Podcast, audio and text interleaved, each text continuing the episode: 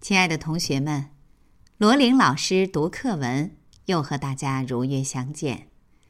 今天我们一起来读第十课《杨氏之子》，作者刘义庆，请同学们翻开课本第四十八页。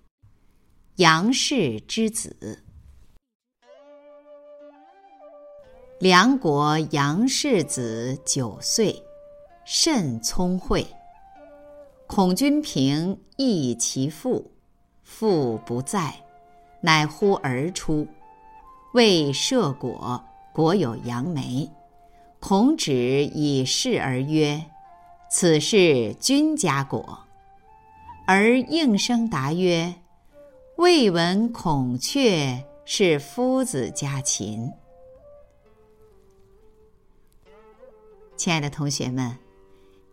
九岁的孩子如此的聪明和机智，让我们非常的佩服。好了，今天的罗琳老师读课文就到这里，同学们再见。